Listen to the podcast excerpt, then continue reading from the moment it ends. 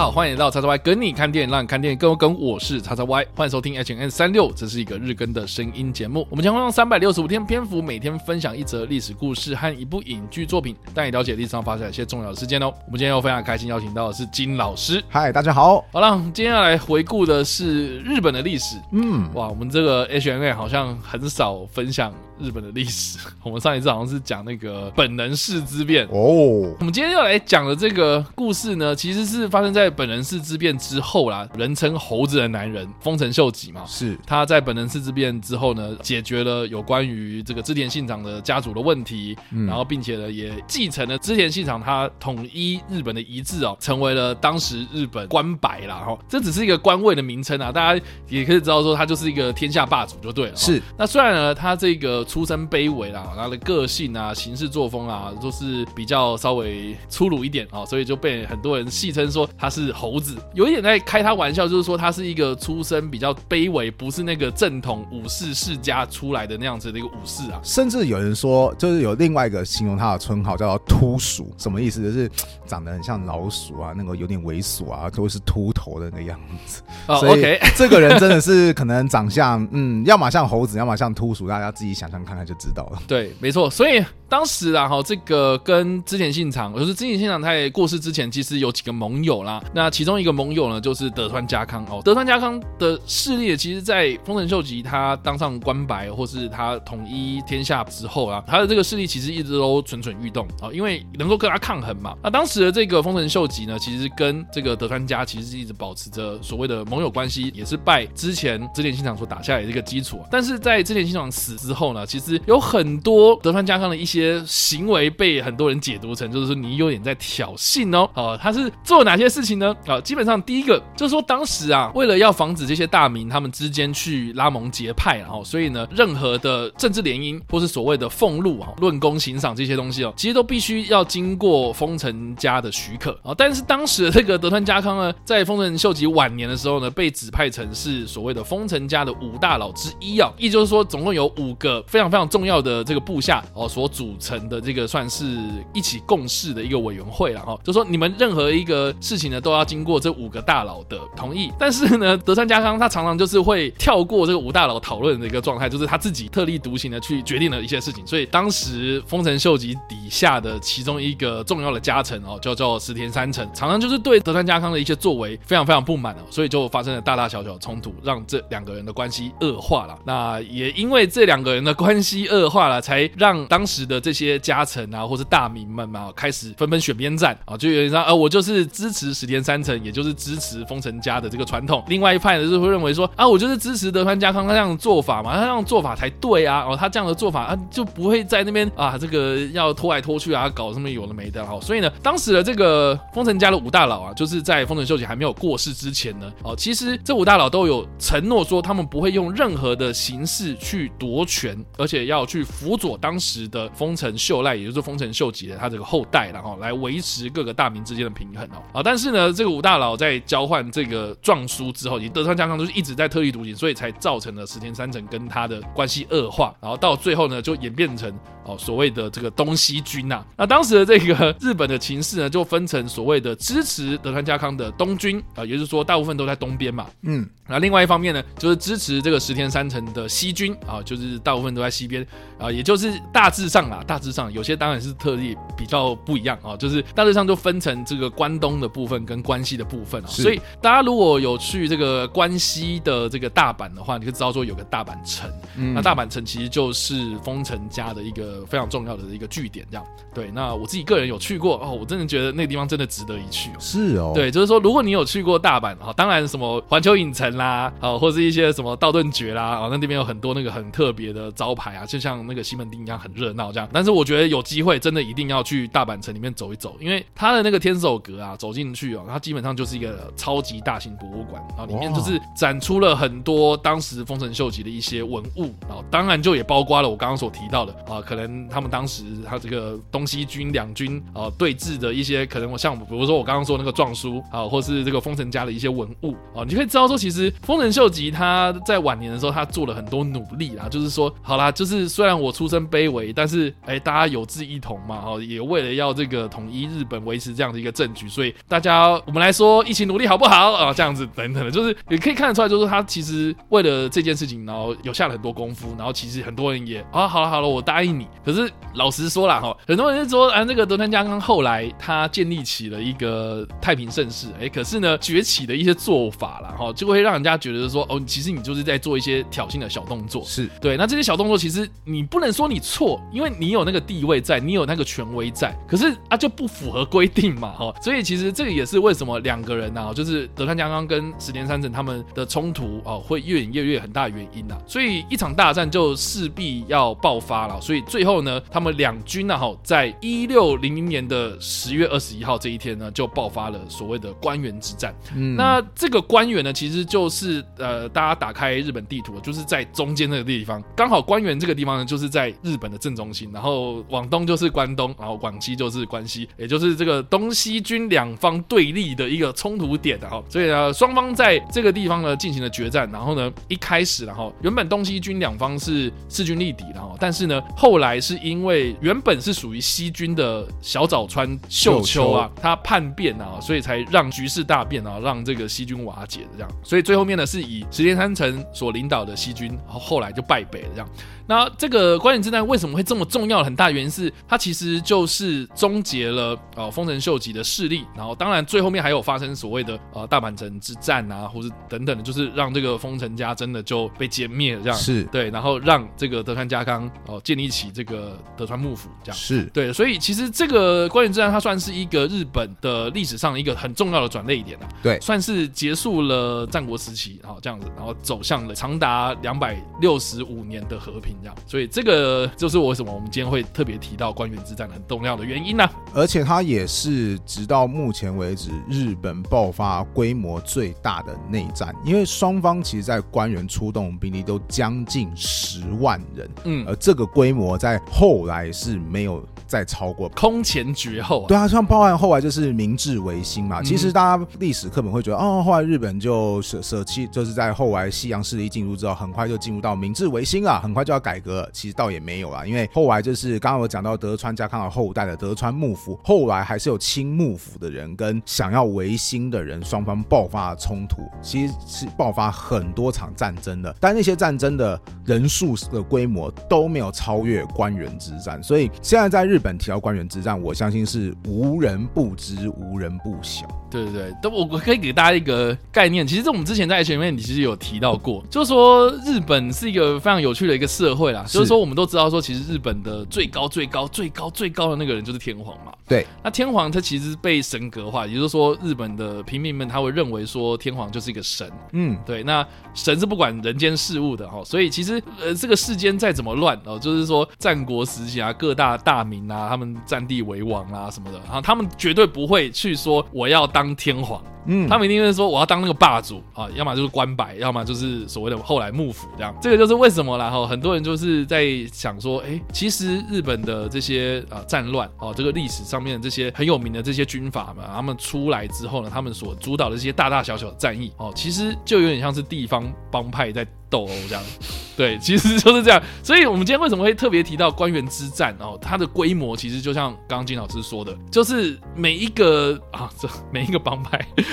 每一个帮派，他们都派出了他们的精英啊，然后来支援这场战争，然后来打个这个胜负，然后大家来彼此分出一个胜负，然后看谁要看听谁的啦，这样子。哦，所以呢，这个的规模其实也是算我们刚刚所提到的这个日本历史上内战哦规模最大的一次，这样是。那有关于官员之战的电影呢，其实就不得不说到这个二零一七年上映的这部日本电影。关原之战，嗯，那这部片呢，其实我们之前有提到过，这个的导演叫做田园真人。那他近期的作品，哦，其实我们之前也有提到过，就是日本最漫长的一天，就是在讲那个工程事件嘛。哦、然后还有另外一部今年在台湾上映的《燃烧的剑》，是对，在讲那个新选组新选组的土方岁三的故事。这样顺带一提啊，如果提到《燃烧的剑》的话，我个人哎，我必须得告诉大家，就是。这个导演，我觉得他是有，他是有他的本事，但是他的叙事的步调真的是比较。大部分时间比较沉闷，或是比较缓慢一点。我觉得主要是因为人物太复杂了。是对，因为呃，不管是关原之战还是燃烧的剑啊，嗯、其实日本最漫长的一天虽然也算是原田真人他所谓的日本三部曲的其中一部，嗯，好，但是关原之战跟燃烧的剑其实都是出自于司马辽太郎的同名小说，是啊，对，他就改编成的电影嘛。那司马辽太郎他算是一个日本的。这个历史作家，一个非常非常有名的一个历史作家，是对。那他所写到的这些人物，其实都写的非常非常非常非常非常非常的细。就是你有时候打那种啊，你知道真三国无双，嗯，可能里面你都会看到一些可能大众脸，然后那个名字你听都没听过。那司马辽太郎他是大众脸之中的大众脸，他每一个都巨细靡遗的跟你讲这样。所以其实。因为就是三不五时就会出现，哎、欸，你明明就是那个中文字汉字写出来，你就是看得懂，可是凑起来你就是看不懂，到底在讲什么？了解。对，所以我觉得其实刚刚金老师有提到，因为金老师去看那个《燃烧的剑》的时候，是我推荐他去看的嘛，是对吧？然后他看完之后也是跟我讲说，哦，就是 资讯量爆炸这样子。说我说真的，《燃烧的剑》本身，我觉得，哎、欸，其实某些东西拍的很不错，哎，对，动作方面其实很棒，很棒，很棒。好，然后对那个顺带一提啊，因为他是讲那个幕末这个最强剑客。团体新选组里面，如果你想要看剑道之间的斗殴，而且还要有那种就是啊，我那个无聊，我要看到血流成河，啊，那这部片可以很好有哦，有哦，但但他很多的叙事就会让你觉得说，哦，这个可能会稍微让。大部分的人不是那么的习惯，但他讲的东西是，他讲的东西是真的有内容的。所以当你提到说啊，最长的一日啊，燃烧的剑哦，那那那大家看这部电影的时候，要先有一点点心理准备，以及它的观影门槛，其实因为涉及到历史嘛，蛮有一点点高，对，所以对，这都是我想建议大家，如果真的去看的话，要要先注意的。对对对，那关原之战呢，也是。就是因为你知道，它里面牵扯到的人物又更多，因为毕竟它是一个日本历史上的一个一场大战嘛，对，所以有各方势力这样子。顺带一提，就是关原之战的主战场，像刚刚有提到，是在那个决定东西的那个关原，但其实围绕关原之战在各地爆发的战争也是很多。嗯，像举个例，就是当时。东军的主力就是德川家康所率领的嘛。那其实德川家康有叫他的儿子说：“你也率领另外一支部队要来支援我。”所以他如果能够跟他儿子会合的话，他的军队人数会超越西军。但没想到他的儿子就走到一半的时候，受到另外一个非常有名的一个势力，就是真田家，就是后来想想什么真田幸村的老爸，那时候叫做真田昌幸哈的挑拨，于是他儿子就。耽误了好几天的时间，才再赶到关原战场。这只是众多的其他的战争的其中一场，还有很多，比如说东北的战争啊，九州的战争啊，哇，真的是声势规模非常非常的浩大。所以，如果当然我还没有看过《官员之战》这部电影，如果他真的把这些东西都给讲出来的话，我告诉你哦，那个大家真的是资讯量爆炸啊，呃，认人脸都已经认不完。好，那可以跟大家讲，就是其实没有，不会哦，太好了，太好了。但是我觉得蛮有趣的是说，这部片它的故事其实是主要聚焦在石田三成跟德川家康这。两个人的战争啊，哈，嗯，就是说这两个人哦，分别是由谁饰演呢？饰演石田三成的，就是冈田准一。啊，对，就是他来出现了。饰演土方岁三的家伙。我觉得这个这个真的非常好玩，因为当初我说要去看那个燃烧的剑的时候，我就说啊，就是那个石田三成，就是石田三成死后转世的那个土方岁三。我说啊啊，对对，是是是。然后这个饰演德川家康的是一所广司哦，这个也是日本实力派的这个资深男。星啊，是是是是。那另外呢，还有谁呢？哦，像是比如说有村架纯哦，我我自己个人超爱这个女演员。天哪，他他我最近我最近被他电到一部作品，就是在《神剑闯江湖》当中，他饰演的是飞川剑心的第一任老婆的时候，他出来就说：“哦天哪，哦长得也太漂亮了吧，很可爱。”对，他在里面演一个女忍者，是对。然后还有像是我们刚刚所提到的哦，倒戈的那位小早川秀秋啊，这个是东出昌大哦，就是日本。第一渣男嘛，哦，近期 就是绯闻很多，然后像是比如说 L 嘛，松山研一哦，在这部片里面他演直江兼续。哦，对，也是很有名的人物，也是一个日本历史上非常有名的人物啊。啊，当然就是有很多这些非常非常著名的不管是演员还是他所扮演的角色哦，都会在这部片里面出现。然后，但是主要还是冈田准一所饰演的石田三成，以及一所广司所饰演的德川家康，他们两个人在政治上面的斗争。这样，那他的故事其实是从石田三成他跟当时丰臣秀吉他有所谓的七支枪嘛，哦，就是他底下有七位哦非常会使用枪的这样子的一个兵器的部将们，因为他们去远征高丽嘛，回来之后呢，因为遭受到一些不不平等待遇然后开始就是对石田三成非常非常不满，所以才让这个石田三成的这个在家族中的地位啊开始动摇，所以才让这个德川家康在这样的一个局势底下的崛起。这样，所以我觉得在看这部片的时候，你会觉得啦，哈，就是石田三成他是一个悲剧人物，就是他觉得很多事情都是要靠这个所谓的规矩。法律哦，你就是依规矩来做事这样子啊，可是哎、欸，就不知变通的感觉。那德川家康，你就会觉得说哦，在这部片里面，你会觉得说这个人他是有一点点老狐狸啦，啊，就是在那边算哦，就是在等待某种机会啊，看到你乱了哦，我就觉我我就开始起来反呐、啊，开始叛变这样子啊，所以就有一点点哦，就是让大家就是觉得说，呃，其实德川家康在这一部片的荧幕形象会让大家会觉得说有点老奸臣的感觉这样。所以不管怎么样哈，这部片它最后面当然有呈现了官员之战那个。非常非常大的那个场面的战争规模，哇哦，对，然后就这个特效上面啊，或者就这个整个的那个战争场面上面来说的话，我觉得是没有话说的哦哦，但是呢，但是就在这个但是，你就是说你还笑一下，